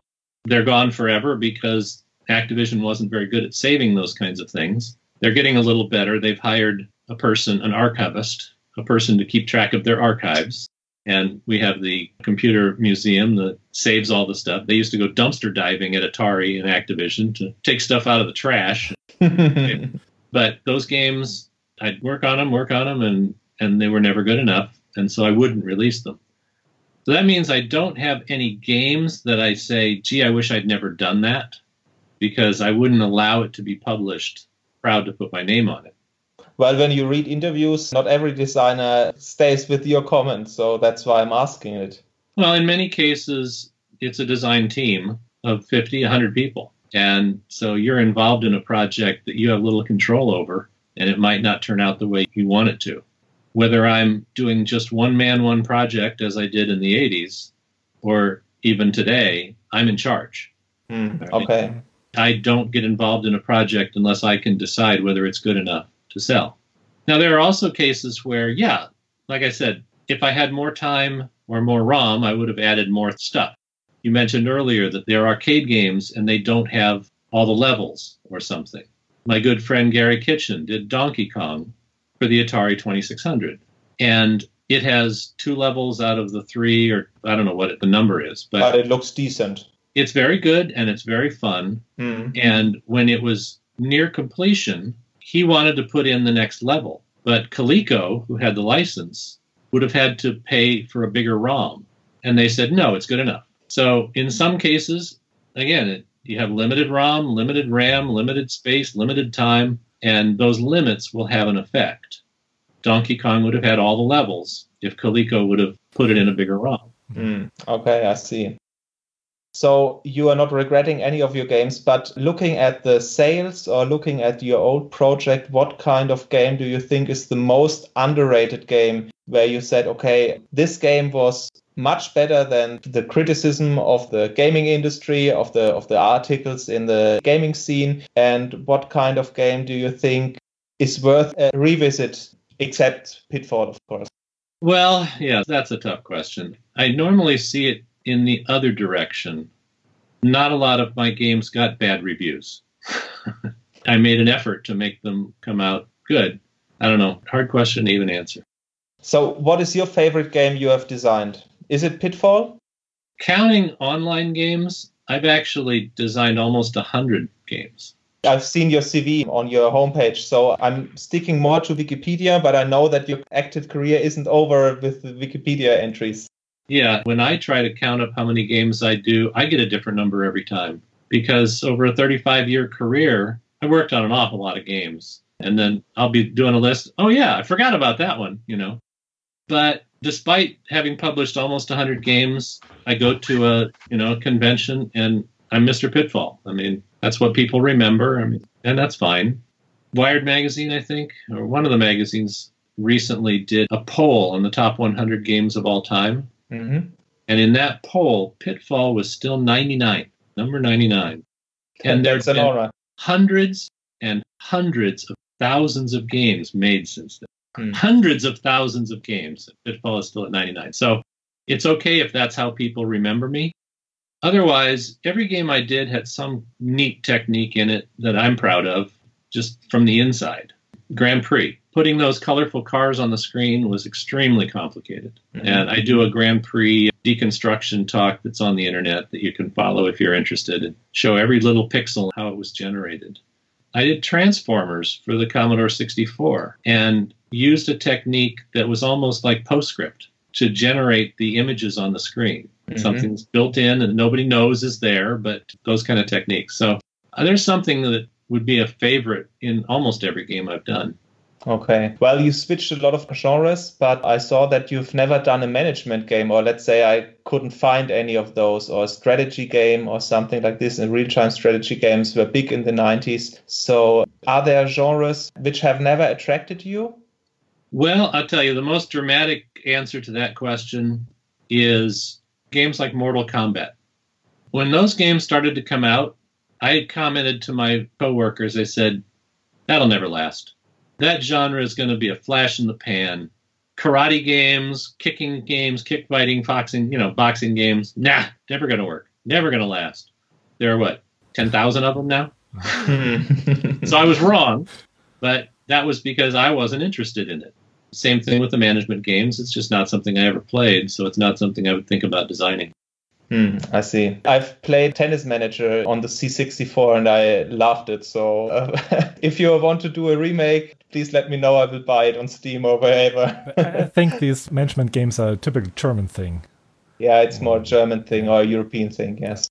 I read interviews in some newspapers, and The Sims is a very, very famous branch. And I think it's one of the biggest things which were in the game industry since it existed. I'm not sure if Minecraft has sold more now, but Sims is a gold donkey for electronic arts. And Will Wright developed it, and he had a prototype called Dollhouse. And I remember I've read an interview with him before The Sims came out with the real title, The Sims, and it was done by Maxis Software in the days. And he said, okay, he was inspired by two old games, Little Computer People and Alter Ego. And if you think about the real big smash hit he has created with The Sims, because that's the title most people will rely to. He had done SimCity and some other sim things, and he has done Bungeling Bay, which is one of my favorite action games on the 8 bit era. But if you think that he just mixed it 10 years later and having that statement now from me, do you regret a bit not doing something in the social life area more like you had with a very uncommon title with Little Computer People? Well, first of all, I think the answer is Minecraft has sold more than everybody anywhere of anything. So, yes. and as far as inspiration goes, we're a small community of game developers, game creators. We take inspiration from everywhere. Freeway was inspired by a guy trying to run across the road at one of those trade shows. I was riding in the bus to get to the convention center and saw a guy trying to run across 10 lanes of traffic to save $10 of parking. And I said, There's an idea for a video game. The next video game I made was Freeway, which was also inspired by the original arcade game way back in the early 70s, Space Race. But anyway, so yeah, we take our inspiration from everything we've ever played, everything we've ever done. And I know Will Wright has said that, and it's just the way it happens. It's the way it works, this business. Your other question was Why haven't you done something like a Oh. living social Yeah. simulation again? Little Computer People was a masterwork. It had roots in a product that another person had started working on before he brought it to Activision and we bought it from him and I took it over. There was a lot of effort to make it interactive, to make it understand the English language, Hmm. all of those things. But because of all of the amount of time I spent on it, the amount of cost we had to buy the previous version and everything, it was very, very expensive to make. And it lost money. Okay. So little computer people lost Activision money. Before we knew that, we had tremendous plans in the drawing books. I was going to do an apartment, little computer people apartment, where you would leave your apartment and you would go over to your friend's apartment and you two we would interact with another little computer person and an entire community. Basically, I was prepared to do The Sims. But little computer people lost money. And so doing a follow up to Little Computer People was not in the cards. Mm, okay, so if it be a success, that would be an extension in the universe of little computer people with new features, with new successors coming after that. I saw that you had a Kickstarter campaign on Pitfall in 2012. Did you think about any kind of other brand doing a Kickstarter campaign for, for example, something like a sports game, Decathlon, or with any kind of other um, brands you had? Not really. I mean, I'm known for Pitfall. And the interesting thing about Kickstarter games is not so much that you raise money through Kickstarter to develop games. The fun thing about that would be if you contribute to the game's development, you can be part of the process. And so the only reason I even did it that way on Kickstarter is I thought that there might be a lot of people who would be interested in watching the process, being involved in the creation of a video game. And it did not fund, and generally people weren't interested in that part of game development. They didn't want to be a fly on the wall as Mm. much as I thought they would. The reason I used Kickstarter and it didn't turn out the way I thought it would, it didn't have the interest that I thought it would have. So I haven't thought of any other Kickstarters. Mm, I see. And if the campaign for Pitfall would work, would you develop the game on your own and present your vision as a beta or a new version 0.01, 0.02? Or is it more like developing the game with the community if you are doing the Kickstarter, let's say in the future, or if this would have succeeded? Well, that was my hope. First of all, I would have to raise enough money to hire a professional team because I can't do it myself anymore. I need an artist, I need a sound effects person, I need a mm-hmm. composer, I need programmers, I need animators, I need all those things. It's much bigger. But as far as the conceptual design of the game, I was hoping that we all had kind of fun as a community design. I see. So it was more like participating in the process, but you will present the results when it would be confirmed. There was a hype in 2011, 12, 13. Do you think it's worth doing a Kickstarter project again, even with a new brand, or do you think that's wasted time or wasted energy? Well, the difficult aspect of making a game in this day and age is the cost. A game can cost, you know, a hundred million dollars to make now, certainly a, a blockbuster game. And for a company to invest a hundred million dollars in a game, they need to know in advance what the game is going to be. There's no room for experimentation. That's why you see so many sequels and so many copies if you go into an investor and say, I need $100 million of your money and I'm going to make a game, they're going to say, What game? And you have to say, Well, it's Call of Duty, but it's in the desert. You have to put it in the terms of another game that they can understand for them to have comfort in investing. So there's still a benefit to Kickstarter and places, crowdfunding systems like that. But what's interesting is a crowd-funded video game is not so much raising money to develop in the same form that you would by going to Activision and asking them to fund your development or whatever. What you're really doing is you're pre selling the game. Simple as that. You're saying you pay me $20 now and you get a $40 game when it's done. Hmm. And because you did it now, you get the discounted price and your money helps pay for development people don't realize that it's really not raising money, it's pre selling a game before it's been made. So if I had a game concept that made sense that way, I would go back to Kickstarter. I just don't have any plans right now. What kind of projects are you currently working on? My day job right now, I consult with attorneys on patent issues. You know, I was in the room when a lot of these technologies were created, if I didn't create them myself. So I'm able to provide expert consulting work mm-hmm. for explaining how technologies work. So you're back to the engineer side, doing the consulting for copyright issues or development, that everything is working fine. Some copyright, some development, but mostly patents. I see.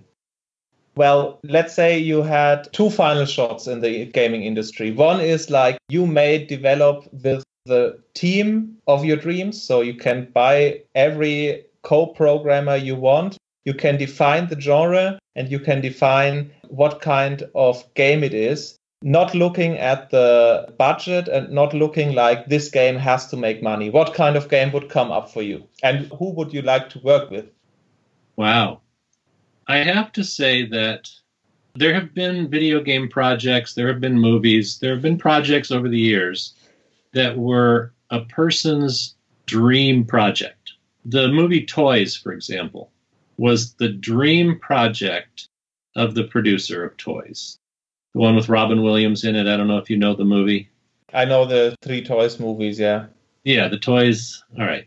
And every time someone has set out to make their dream movie, it's been a bomb.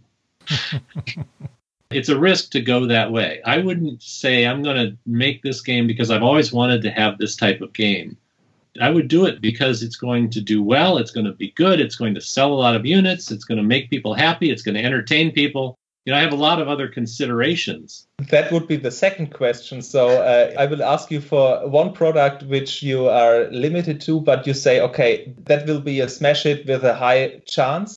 And there's a second perspective because I know that you're not the gamer like I spend three hours every day playing, but you have played in the past and I think you're still playing a bit. So let's say I do not have to look to any restrictions budget wise. This would be the game I would do, like Chris Roberts is doing with his Star Citizen, for example. So, do you have anything in mind which comes up to you where you say, This is my Star Citizen? If I have no restrictions on money or anything, and I know he has Chris Roberts because it's such a huge project and it will never be finished. But we are talking in theory now. So, as a gamer, not as a designer now. Wow. I take each project one at a time. Um, You're answering as a designer. Yeah, I, I, think you'll have to answer like someone who says, okay, I need virtual reality or I need a game which I think that genre never shows up because it's not successful and I want to play a game which contains. I don't have any of those. You know, I'm not a big believer in virtual reality as a revolution. Mm-hmm. It's just the next level of evolution in the technology but I would use the latest technology. I'd want to have quality team of professionals and before I got done with the design, I would know that I had a game that I would find fun.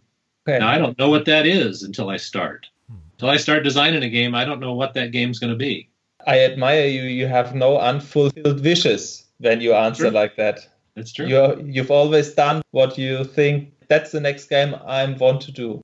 That's true. I guess many in the gaming industry nowadays admire you on that position because many of them haven't got that experience that you have working on a game for several months alone or in a team with two or three other people. Today, those teams are, because you talked about the 100 million budgets, they are so big that you have to stick to your role. But is that one of the reasons why you left the gaming industry? Because the control over the projects was getting slimmer and slimmer? There's a little bit of that. Again, the, the ability to create something unique, hmm?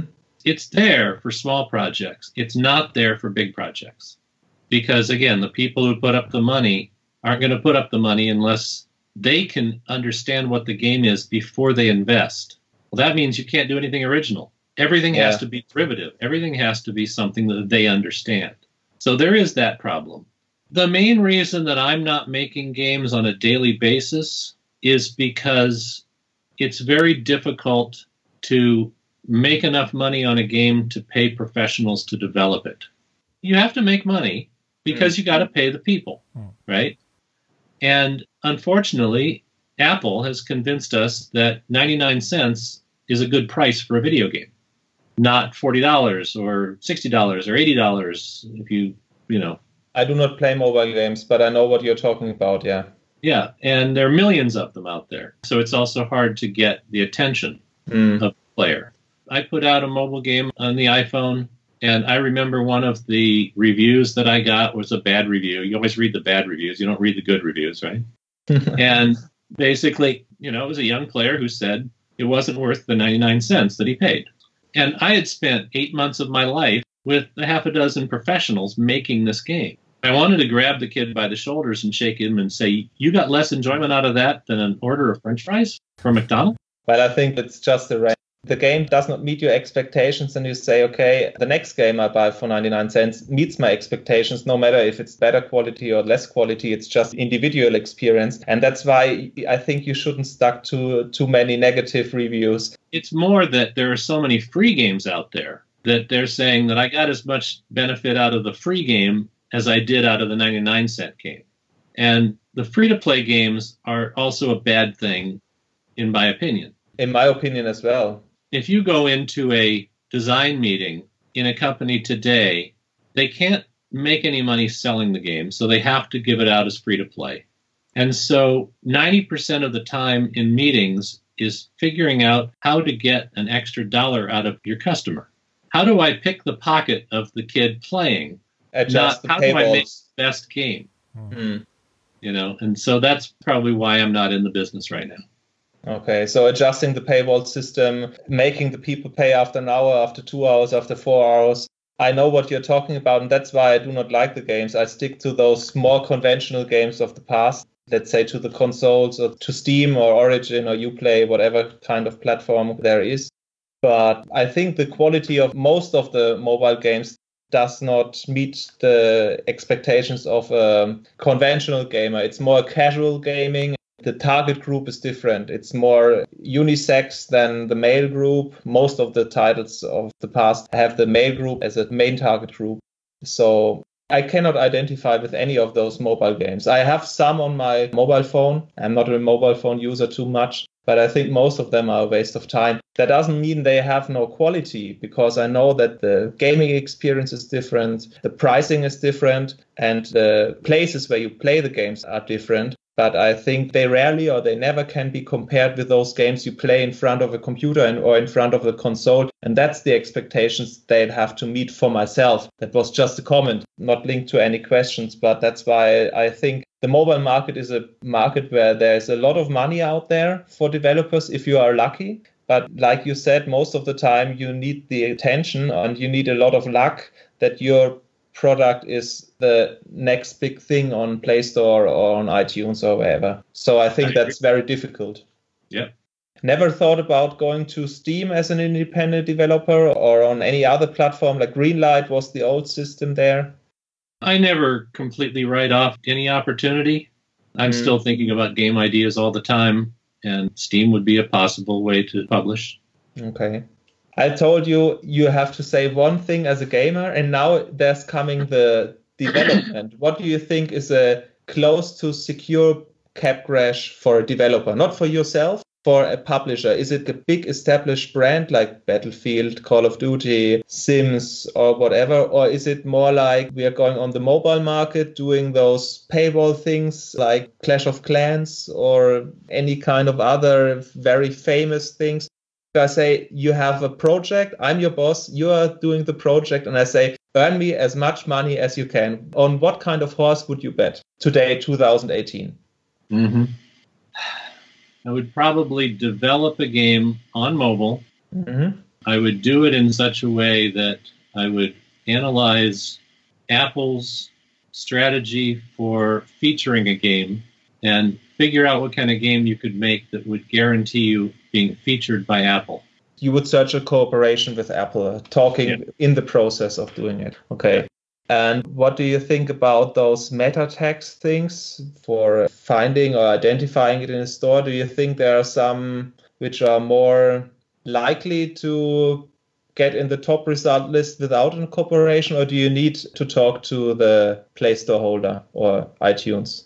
I think if you can get featured in an app store, whether it's Apple Store or Google Play, that's your best bet. Getting Okay. featured, you got to be on the first page. Okay. Well, that's very difficult to achieve. Yes, it is. Did you ever achieve it with any of your mobile products? Oh yeah, I had a number of games that were number one in the App Store. I know that you are in the market and we have seen it in your CV on your homepage, but what kind of products did you sell best on the mobile platforms? You know, casual sporting games, skee ball like games, basketball, pop a shot. You know, the arcade where you're shooting baskets as fast as you can. Mm-hmm. Simulations of things like that did really well in the early days on the App Store. Okay. So you were more linked to the casual side, which is so successful on the mobile phone. If you return to the computer or to the console, will you stick to the casual side or will you go to the more conventional or traditional gaming side, which has more depth or more features as a designer now, coming out of your heart? Absolutely depends on the concept. Any game has to have depth, but a game that you want people to pay, you know, sixty dollars for had better be a very deep experience Mm. and include all that work. Now understand that in the eighties, the hardcore games and the casual games were the same games. The hardest core game player was playing on their Atari in the living room with their family, right? So it was only later that the hardcore game player became a small subset of game players. You know, some of the hardcore games were selling to only 10% of the audience. Then all of a sudden we had what they called the casual game boom, where 40 year old women were playing. And now you started to bring those people back. But I like to point out that everybody thinks games that appeal to average people are new. But no, that's what all of my games were like in the 1980s. They Okay. appealed to everyone. Today, there's more like a target group system, like in the 80s, that you haven't done research before a product was on the market. And I think most of the big companies are looking what is popular at the moment, like the battle royale system, or like uh, you had the free to play sector, or whatever comes up. So companies are informing much more before they start a project. But you, as a single person or as a person who's working in smaller groups, I think it's nice to hear that you're still listening to your guts. If I make a game, I'm going to make a game that's fun for me to play. And there are enough people out there like me that they'll have fun too. Do you have any idols or people you wish to have a cooperation for designing a game? Let's say if I have to be on a sports team on soccer, I would play with Rudi Völler or someone like this because I always liked him as a striker. Yeah, I know he's old now and he's 50 years plus. So I would probably choose someone to be more in shape today. But do you have any kind of icons, idols you were admiring for their technical work or for some kind of games you were liking? Or is there someone in your biography or in your mind that comes up? I can't think of anybody that I would single out. These days, game development is a team of professionals. And every individual, I like to work with people who are very good at their specialty, excellent artists and excellent composers. And there are some technologists out there that have done amazing things, physics engines and other things that are out there that I'm very impressed with. Mm-hmm. Most of them are nameless. We don't know who created some of these things, but I like working with very competent professionals. So specialists Yes. in the area. Our question list is close to be finished. Sasha, if you have any questions, you may interrupt me anytime. Good. So, do you still have contacts with old colleagues from the Activision era or from any kind of other companies? Or is it just like now we have a project or we are at a convention and we see each other? That's why we are having contact. But do you meet some of those people from former days in private? Mostly it is at trade shows, conventions, classic gaming conferences. We get to see each other again and and we all, you know, go out to dinner and we talk about the old days and that sort of thing. But there are still a few people here in the Bay Area that I do contact. Hmm. Okay, so you have some kind of contacts to other designers too. Do you still exchange about projects, or is it more like he's working on something and I shouldn't ask, or he's glad that I do not ask? I know everybody's different, but there's something like an ethos not asking, asking, giving an advice, or staying away from it. So, how do you normally handle it with your relationships? Back in the day, it was very secretive. There was a time at Activision that you had to pass practically a security guard to get into the design lab, even if you worked in the company. Except So- you had a television team with you. That's true. it was very, you know, very secretive. Today, it's a lot more open. People publish their code on the internet. If you're working on something in Unity and you're having a problem figuring out how to do it, you do a Google search and there's 10 people who just did thing once before and they published it. So there's a lot more collaboration. It's a lot more open. But specific things like typically I'll meet one of my friends and they're working on a stealth company and so they can't talk about what they're doing, what the project is, or the company. And so it's more open in some cases, but in other cases, it's just as security conscious. Okay. So it depends a bit on the people, on the project, and on the situation. I see. Well, do you have any uh, kind of things you miss from the 80s or from the time you were founding Activision or from the first years that you said that was lost in the industry today? I always liked having a small team where you respected everyone and you respected everyone's opinion. Even though the responsibility for the game was mine, it was nice to have people sitting around me whose opinion I trusted and could talk over things like that. A small circle. And we ended up at Activision, we called it a, design center. This was a philosophy that we came up with because we started with four designers who worked well together. We were worried that if we had 30 designers and everybody's in one room, you couldn't get any work done. Hmm. So we would separate groups into small groups of five or six people and call them design centers. And in the 80s, Activision had a design center in New Jersey, in Boston, in Sacramento, LA. I think there was another one somewhere. So we would have these small Mhm. design centers. And I liked that concept. Sadly, for some reason, what has happened is the Facebook philosophy. If you look at any of these software companies nowadays, there's 150 people in one room. They're all sitting at low desks. There isn't even a cubicle separating the people. And I don't know how anybody gets any work done in that scenario. But because a company like Facebook or Zynga does it, people are now building their design labs that way. And it's ridiculous to hmm. have all of these people sitting there, all of them listening to different music, all of them plugged into headphones, nobody looking at anybody else's screen, even though they're all right there, because it's too much of a distraction. So, what I think has been lost is the small cooperative design group. Community and team spirit, you mean? In kind of way that's part of the identification with your project and with your colleagues and the things you're working on.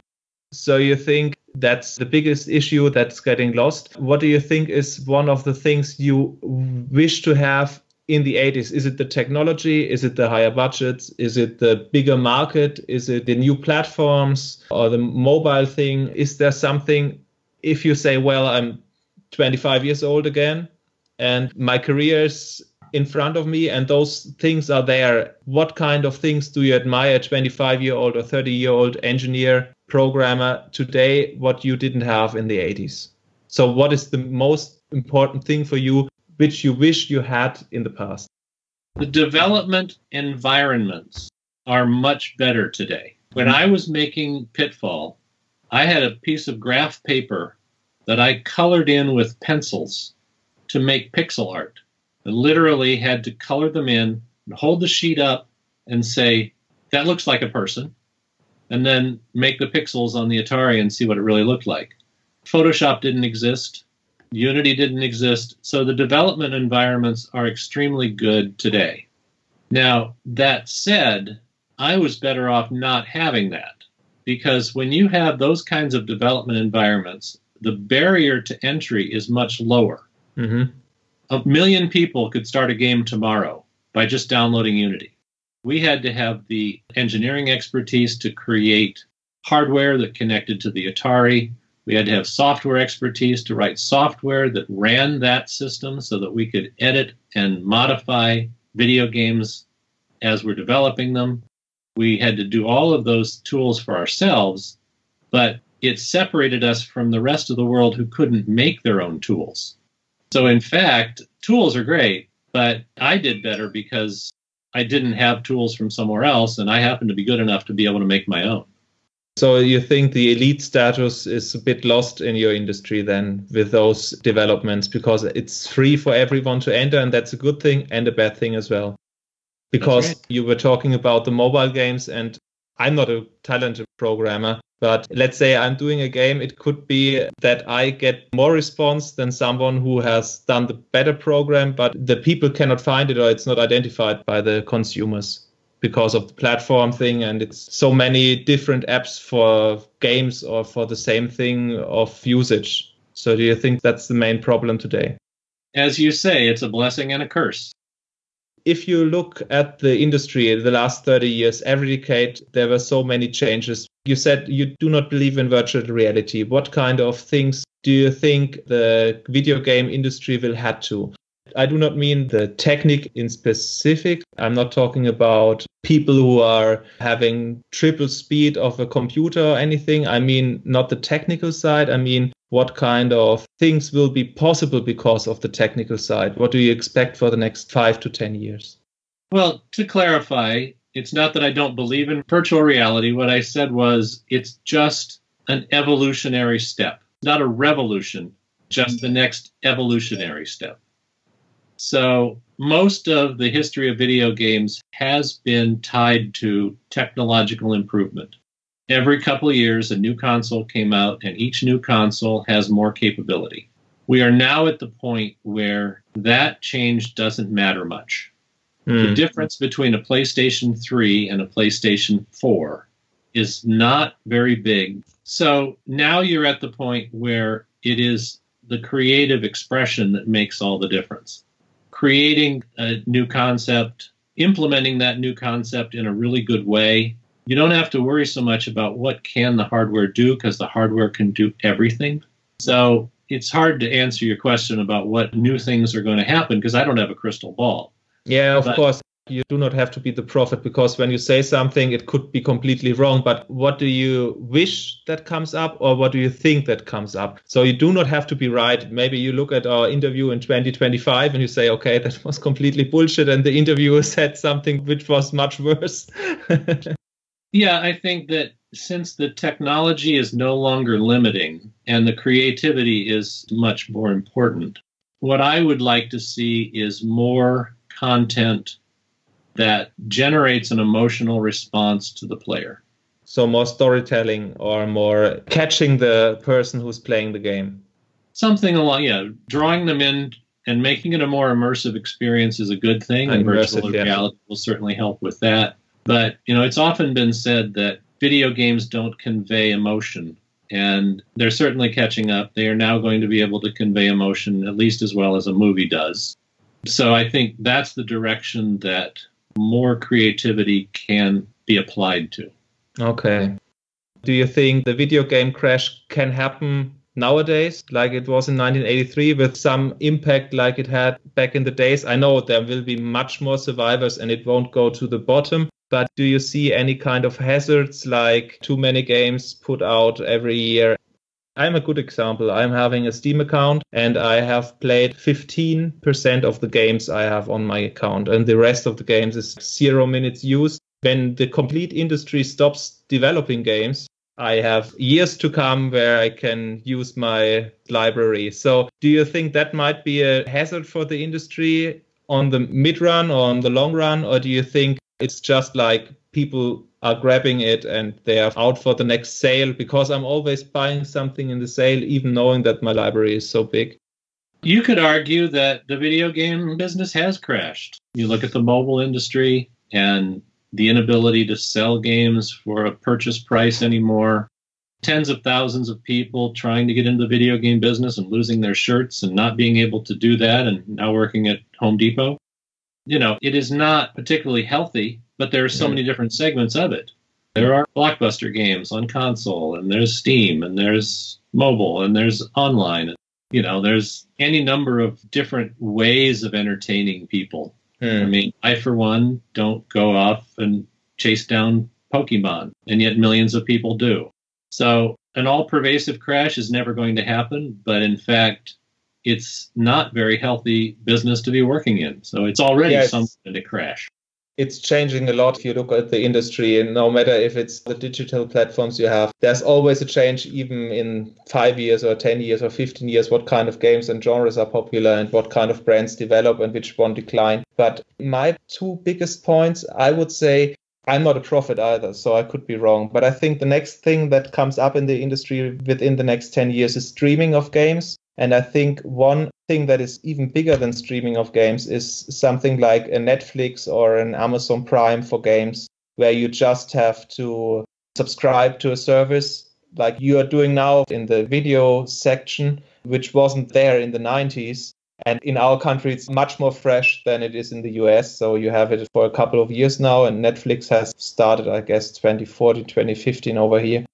I think some kind of those services are already prepared to launch. So if you look at the Origin Access Premier or on the Xbox Live Gold system where you have a membership, I think those things are the first preparations for collecting customers and going away from the consoles, going to big server stations where your game is calculated and most of the processes are calculated within a server room and your console or your computer will become something like a co-processor I'm not a technician, but that's the kind of way I think that will be one future thing that might come up within the next 10 years. So talking to 2030, 12 years.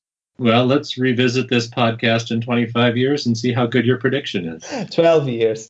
And the second thing, because you said the evolution of VR, I'm a bit more skeptic than you because I've played VR and I think it's a very immersive concept. That was the word I was looking for before when I described it. But there's one big issue which I had with the V, which I had with the Xbox camera and everything. You need the space and I cannot play it together with someone else because when I have the glasses on, the, a screen, my eyes are completely blocked. So I think the approach that Microsoft does in an embedded reality with the HoloLens might be the better solution to have it on the mainstream market. I think the virtual market will exist and it will flourish for a certain time, but I think the limits are not on a skyscraper limit. It's a limit which will be reached by nerds I do not think that the virtual reality thing will come up in the main market during the next 10 years because of the socializing aspect that's completely missing in VR. Well, I agree with you that nobody is going to want to stumble around their living room yeah. with goggles on.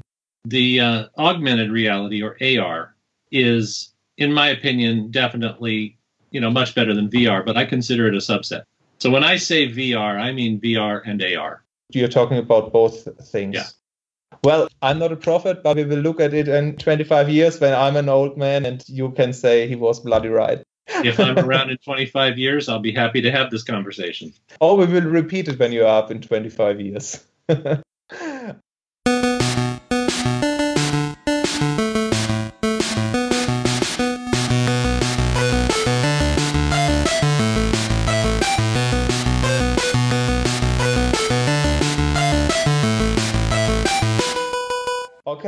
thank you for having so much time for us. So I'm at the end with my questions, and I had a list with 46 questions, and Sasha didn't say anything for a full hour. I have finished every question, so now it's your chance to ask Mr. Crane for the last time. You asked every question here, and it was so interesting to listen to you both. No, I don't have any question anymore right now. But I have to thank you to this conversation here, and I'm really honored to listen to you both. Well, I'm feeling sorry for your poor subscribers who have had to sit through this entire uh, video, but I'm happy to have been here. The good thing is we do not have much subscribers, so no one cares. It was more for us as a fanboy section or for having a review. And we're doing something like an episode beside that interview. So we're going to post the interview and we're going to talk in a German episode about Decathlon together and we're going to share some of the experiences or we might cut something out from the interview where you're talking about certain points but there will be the interview as an episode. Yeah. Are we allowed well, to post it on youtube? Sure. Feel free. Perfect I'll have to say thank you very much for taking the time. I know it's not something like, okay, we are going to ask and he will say yes, because we've asked for another episode, a person, and we had no reaction. And to be honest, I didn't have the expectation to have such a friendly and warm and uncomplicated contact. And you always reacted very quickly. Thank you for having time. I know that you're a busy man as well. Well, I'm glad to have been here. I have to say, your English is excellent. I speak only one language, except for the 25 computer programming languages that I speak. Okay. so you're talking 24 more languages than I do. So it's been fun. Okay. Do you have any last questions to ask why we did it or anything that comes up? Because I asked you in the beginning and now we are at the end. So if anything comes up, feel free to ask us. I think we've pretty well covered these topics. Okay, thank you very much. If we have any of those games, because Sasha said he's so much into Ghostbusters, we might give you a call in a, a few years. Is that okay? Sure. We're going to skip most of the parts because you gave us a very good impression about Absolutely. the last decade. Yeah. Thank you very much and have a nice day and enjoy California. Thank you. Thank you. Bye bye. Bye.